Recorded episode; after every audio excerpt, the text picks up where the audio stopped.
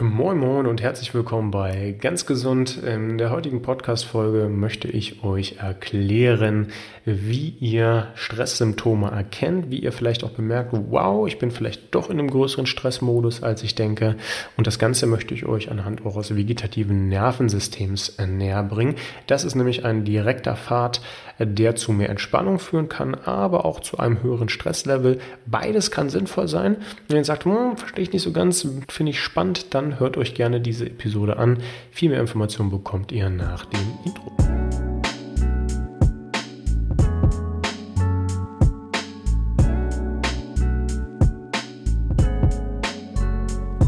Und herzlich willkommen nochmal. Es soll um das vegetative Nervensystem bzw. um Stress gehen, warum uns Stress gesund oder auch krank machen kann.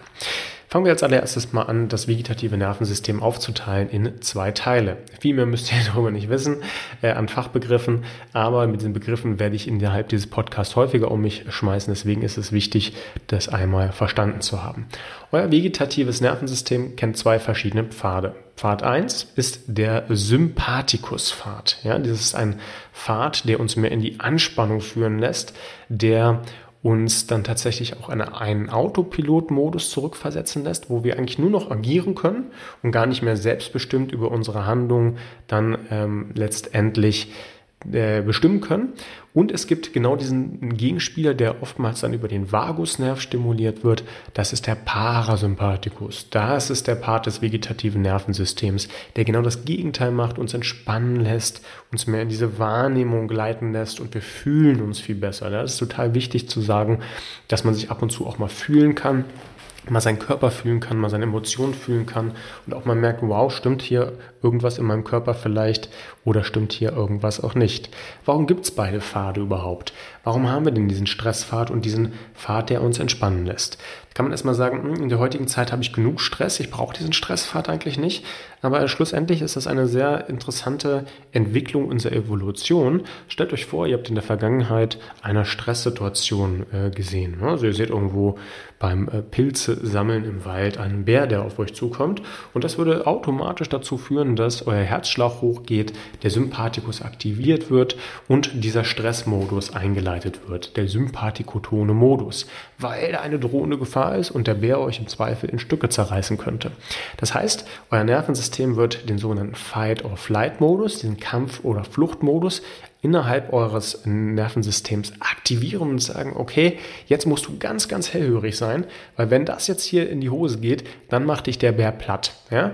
In diesem Modus werden alle eure Primärfunktionen aktiviert und alle Sekundärfunktionen werden deaktiviert. Also alles das, was wichtig ist, wo der Körper entscheidet, das brauche ich jetzt zum Überleben, das wird angeknipst. Alles das, was unwichtig ist, das wird erstmal zur Seite geräumt. Unter anderem wird dem Körper ganz, ganz viel Energie bereitgestellt. Und für gewöhnlich ist danach die Gefahr gebannt, also Bär verschwunden oder Bär hat euch aufgespeist. Beides ist möglich, wenn er euch aufgespeist hat, dann müsst ihr euch über den Entspannungsmodus keine Gedanken mehr machen. Wenn der Bär euch nicht aufgespeist hat, dann äh, ist es ja wieder wichtig zu sagen, ich fahre runter und in der Vergangenheit war das auch so. Gefahr gebannt, Bär weg, ich kann langsam wieder runterfahren und komme in den Parasympathikus-Modus. Heutzutage ist das ein bisschen anders. Wir sind nämlich auch verschiedenen Stressoren ausgesetzt, aber in der Regel jetzt nicht unbedingt dem Bär. Klar kann es auch mal eine Extremsituation geben. Ich bin im Auto und muss hier irgendwie eine Notbremse machen. Mich greift irgendjemand an, ich werde irgendwo ausgeraubt. Aber okay, sind wir mal ehrlich, das passiert relativ selten. Deswegen sagt man nicht, ich bin ein gestresster Mensch, weil ich andauernd in Autounfälle verwickelt bin. Bin ein gestresster Mensch, jetzt nicht ich, aber jetzt interpoliert auf euch Hörer, ähm, weil ich den ganzen Tag Lichtquellen ausgesetzt bin, weil ich den ganzen Tag Mails ausgesetzt bin, weil ich den ganzen Tag zu viel Arbeit zu tun bekomme, weil ich den ganzen Tag vom Handy verbringe, weil ich das Gefühl habe, allen Leuten antworten zu müssen, weil ich viel zu viel arbeite, weil ich viel zu viel externen Straßenlärm und viel zu vielen Einflüssen und medialen Konflikten ausgesetzt bin, weil ich viel zu viele Leute kenne, die dann irgendwie meine Zeit beanspruchen und, und, und. Also diese Gefahren, die sind natürlich nicht mehr sofort so aktivierend, wie wenn ich einen Bär im Wald sehe, aber kumuliert also in Gänze, machen sie oftmals genauso viel Stress für unseren Körper aus und der Körper reagiert genauso. Der fährt also auch hier wieder hoch in den Kampf- oder Fluchtmodus und sagt sich, alles klar, scheinbar scheint Person XY gestresst zu sein, dann bringe ich sie mal in diesen Kampf- oder Fluchtmodus, damit ich jetzt überleben kann. Bis dahin alles wie in der Uhrzeit. Problem ist, Gefahr ist nicht gebannt. Problem ist, ich renne nicht weg und ich kämpfe nicht. Ja? Ich kann meinem Chef nicht sagen, okay, So, ich will die Arbeit nicht, jetzt laufe ich weg und ich kann auch nicht sagen, okay, jetzt komm, T-Shirt aus und wir kämpfen ums Überleben. Ja? Das wird nicht funktionieren äh, in der heutigen Gesellschaft. Also das könnt ihr natürlich machen, aber das macht ihr im Zweifel nur einmal und danach seid ihr wahrscheinlich äh, relativ schwierig äh, arbeitstechnisch zu vermitteln. Und deswegen wird es eher dazu führen, dass ihr sagt, okay, ich fresse das in mich rein, gestresst bin ich nach wie vor habe den Stress nicht abbauen können, so wie wenn ich jetzt vom Bär weggerannt bin und der Stress ist vorhanden. Ja? Stress von der Arbeit fertig, komme nach Hause, auf einmal habe ich tausend private Mails, irgendwelche kleinen Kleinigkeiten, die eigentlich gar nicht so schlimm sind, ich als äh, Stress aber interpretiere und ich bleibe dann ständig in diesem Sympathikus-Modus, ohne dass ich in den Parasympathikus komme. Ja? Wenn euch das jetzt bekannt vorkommt, dann werden euch vielleicht auch ein paar der Stresssymptome, darauf möchte ich nämlich sehr, sehr gerne eingehen, bekannt vorkommen, und zwar ähm, die Symptome des Sympathikus.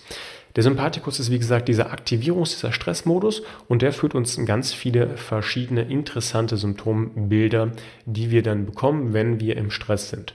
Immer mit dem Hintergedanken, dass der Körper sagt, okay, Primärfunktion aktivieren und Sekundärfunktion runterfahren, weil die brauche ich jetzt nicht. Unter anderem wird auch die Antikörperproduktion in unserem Körper runtergefahren. Ja, der Körper sagt, wenn ich jetzt gerade hier ganz offenkundig vor einem Bären wegrenne, Klammer auf, das mache ich natürlich nicht, Klammer zu, dann wird meine Antikörperproduktion runtergefahren und mein Immunsystem läuft die ganze Zeit auf Sparflamme, was dazu führt, dass ich dann auch in diesem Stresssituation sehr, sehr viel anfälliger bin, was ganz normale Erkrankungen, was ganz normale Erkältungen angeht. Gleichzeitig wird euer Blutdruck erhöht. Und das kennt ihr schon so aus der gesellschaftlichen Meinung. Jemand mit einem hohen Blutdruck, da wird gesagt, hey, der ist oftmals eher gestresst.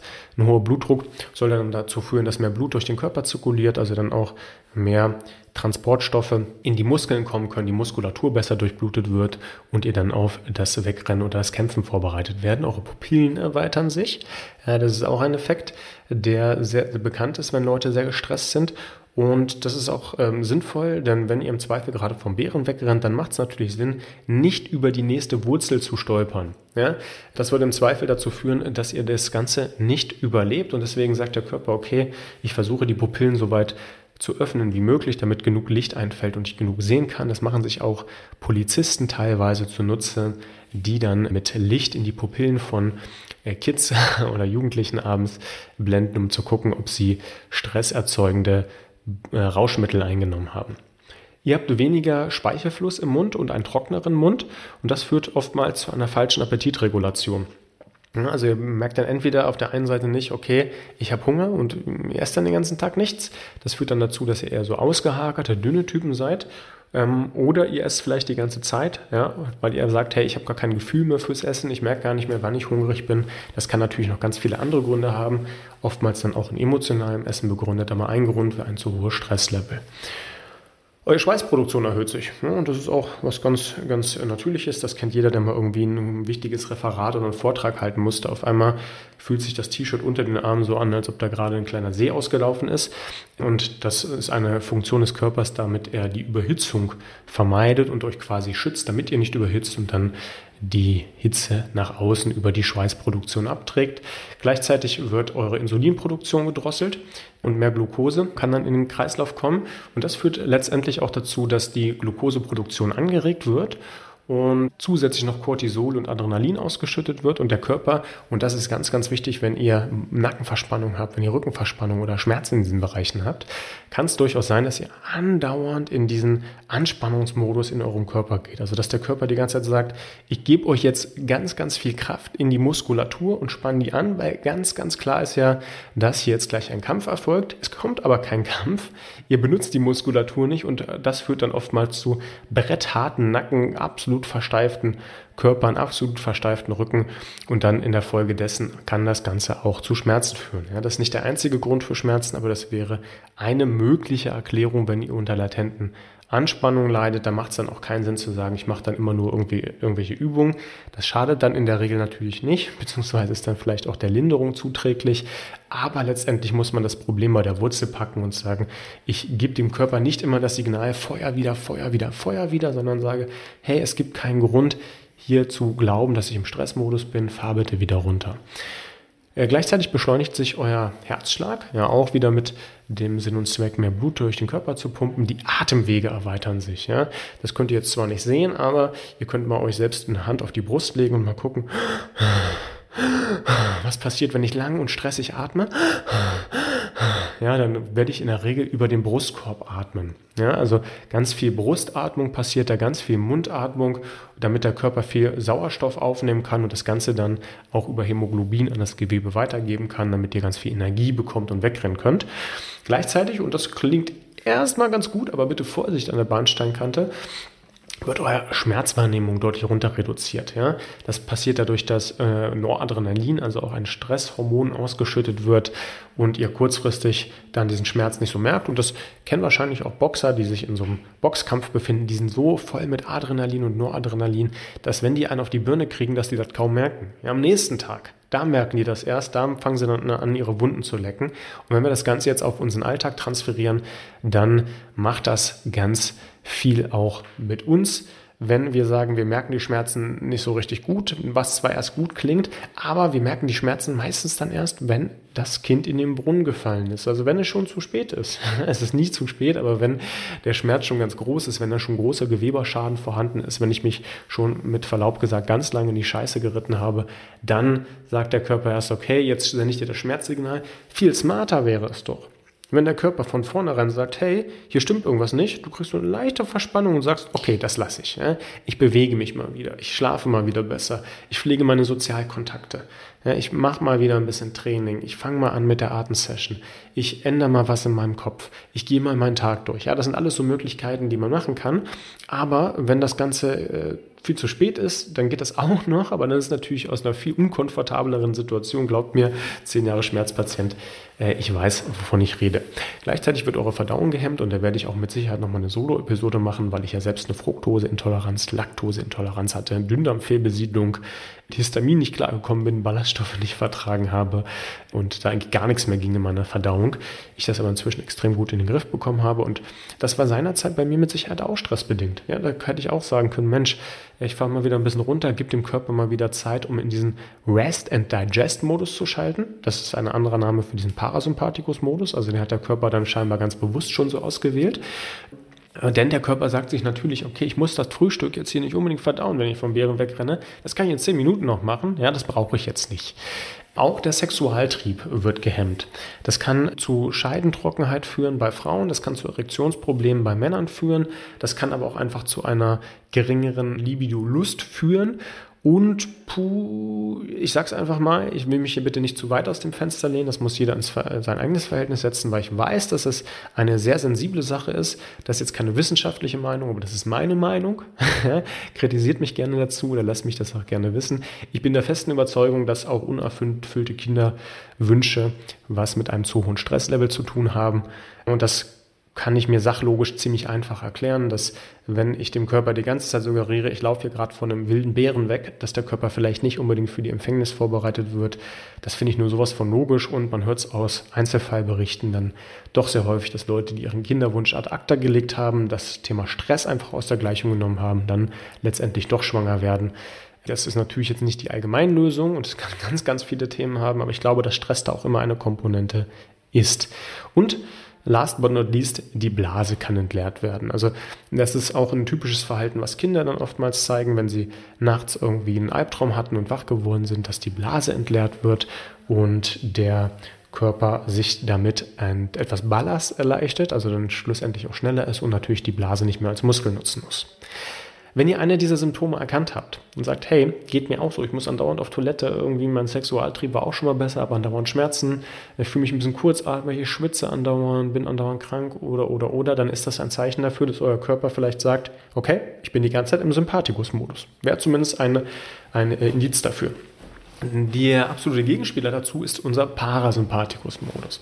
Ich möchte hier nicht alles einzeln nochmal durchgehen, weil das, äh, ihr das ganze Thema eigentlich nur auf links drehen könnt. Ich möchte es aber in aller Kürze nochmal erörtern. Ihr könnt eure Antikörperproduktion dann über die Parasympathikusproduktion hochfahren, also ihr werdet weniger krank, euer Blutdruck normalisiert sich, die Pupillen gehen wieder auf ein Normalniveau runter. Die Essensregulation findet wieder statt. Ihr bildet Amylase, das ist dieser, dieses Enzym in eurem Speichel, das schon die Kohlenhydrate aufspaltet. Also der Verdauungsprozess im Mund beginnt schon korrekt loszugehen. Die Körpertemperatur wird normal. Ihr fangt also nicht mehr so an zu schwitzen. Der Blutdruck normalisiert sich. Die äh, Glucose wird als Glykogen in, dann wieder in eurem Muskulatur und eure Leber eingespeichert, anstatt ständig in Nacken und Rücken zu gehen, also da, wo sie auch hin soll. Ihr könnt also auch die Muskulatur dann entsprechend aufbauen. Äh, der Herzschlag reduziert sich, die Atemwege normalisieren sich. Ja? Also ihr, ihr fangt wieder an langsam zu atmen und entspannt. Ja? Das merkt man ja auch, wenn man, wenn man atmet, dieses das ist was anderes als Ja, das merkt man, glaube ich, schon beim Zuhören. Kommen auch mehr ins Fühlen, also nehmen unseren Körper mehr wahr, weil wir jetzt nicht mehr in diesem Autopilot-Modus sind, der uns von Urinstinkten aus einprogrammiert wurde, sondern wir dann Herrscher unseres eigenen Körpers wieder sind. Wir können auch mehr in diese Lust kommen, die Verdauung wird wieder angeregt und die Blase zieht sich zusammen. Das ist unser vegetatives Nervensystem. Wenn ihr jetzt sagt, hey, wie kann ich darauf Einfluss nehmen, dann gibt es natürlich viele Strategien. Eine einfache Strategie ist immer mit der Atmung zu gehen. Also ist zu sagen, hey, ich versuche die Atmung zu nutzen, denn, und jetzt kommt der Clou, die Atmung ist der einzige Weg, wie wir auf natürliche Art und Weise sowohl Sympathikus als auch Parasympathikus stimulieren können. Nenne das das Smarte an der Atmung. Die läuft autonom, also ihr müsst euch euer ganzes Leben lang nie Gedanken über Atmung machen und habt trotzdem vielleicht bis ihr 85 Jahre seid gelebt, hat einfach so nebenher funktioniert, aber ihr könnt die auch aktiv beeinflussen. Jeder kann seinen Atem anhalten beim Tauchen. Jeder kann überlegen, atme ich durch die Nase oder durch den Mund, ja, gerade auch wenn ich irgendwie erkältet bin oder dergleichen. Jeder kann sagen, ich versuche mal schnell oder langsam zu atmen und da gibt es verschiedene Techniken, die es euch ermöglichen, entweder dann in diesen Entspannungsmodus oder in diesen Anspannungsmodus zu kommen und dafür bedarf es nicht lange. Das sind meistens drei bis fünf Minuten und wenn man einmal verstanden hat, was es für Techniken gibt, um dann entweder zu sagen, sagen, Spannung, Entspannung, Konzentration, Fokus, vielleicht auch einfach nur um die Mitte zu kommen oder einfach um zu sagen, hey, ich möchte mal meinen Körper wieder wahrnehmen. Da gibt es ganz, ganz viele Techniken, die ich mit Sicherheit auch in den kommenden Wochen und Monaten hier nochmal bei uns im Podcast teilen werde. Wenn ihr das interessant fandet, dann äh, unterstützt mich doch gerne, dass ich diesen Podcast kostenlos weitermachen kann, weil das natürlich auch etwas Zeit für mich in äh, Anspruch nimmt. Und ich meine, ich mich dann immer auch freue, wenn ich weiß, okay, da hört auch jemand zu und das Ganze läuft nicht ins Leere, sondern das sind Leute, die an Gesundheit interessiert sind und die vielleicht auch anderen Leuten das nochmal mit weitergeben als Multiplikator. Macht doch folgendes, macht einen Screenshot auf eurem Handy von diesem Podcast, von dieser Folge, verlinkt mich da gerne und zeigt damit dann innerhalb eurer Insta-Story auch, dass andere Leute vielleicht dieses gesundheitliche Thema noch mit adressieren könnten. Und auf jeden Fall macht euch gerne die Mühe und gebt diesem Podcast eine 5-Sterne-Bewertung, entweder bei Spotify oder bei Apple. Das ist ganz einfach zu finden. Das sind drei Klicks und ihr tut mir damit einen ganz großen Gefallen. Ich freue mich dann wie ein Schneekönig, wenn ich das sehe. Mache ich wirklich, wenn ich das sehe. Äh, deswegen, ja, haut rein, äh, bleibt geschmeidig und bis zur nächsten Episode.